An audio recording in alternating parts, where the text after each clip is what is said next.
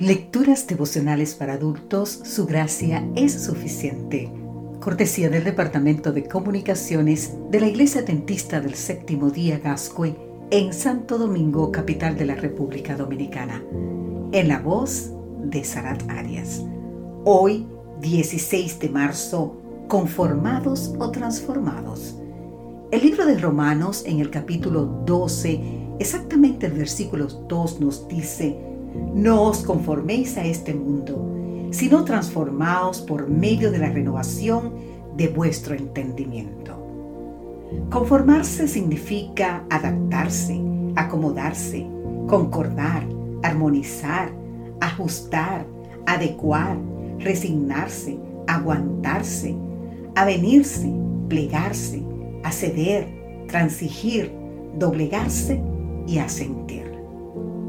Conformarse es amoldarse al mundo, es decir, adquirir la forma del mundo, su violencia, sus antivalores, su incoherencia de discursos distantes u opuesto a las prácticas, su materialismo, su egocentrismo, su indiferencia, lo superficial y su sálvese quien pueda. Somos bombardeados por la publicidad, influenciados por el ambiente, agobiados por un mundo exterior cada vez más fuerte y una vida interior cada vez más débil. Conformarse al mundo no requiere ningún esfuerzo, es solo dejarse llevar por la corriente. En contraste, la transformación diaria por la renovación del entendimiento es otra cosa muy distinta y distante. Requiere ejercicio de la voluntad, dominio propio, disciplina y lucha permanente. La decisión de conocer y someterse permanentemente a la voluntad de Dios.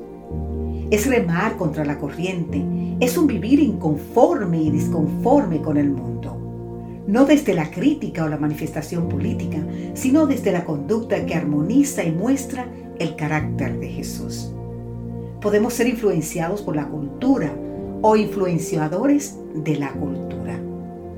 El ruego de Jesús no consistió en que se nos quitara de este mundo, sino guardados del mal.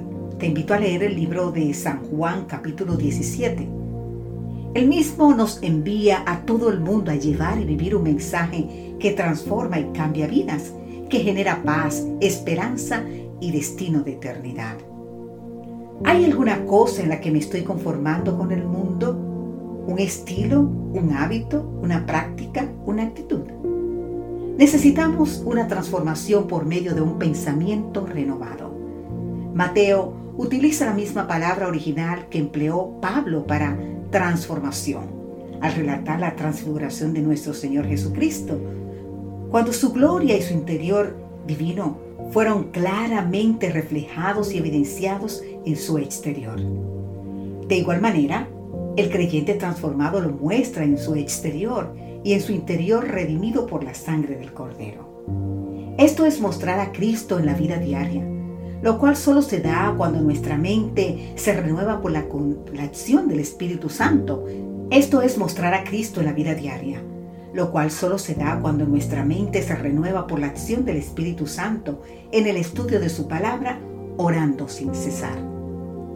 No nos conformemos a este mundo y sus males. El mundo necesita gente inconformes con Él, transformada por el Espíritu y fortalecida por su palabra.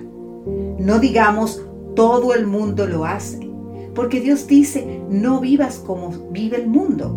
No llevemos el mundo ni a nuestra vida ni a nuestra iglesia.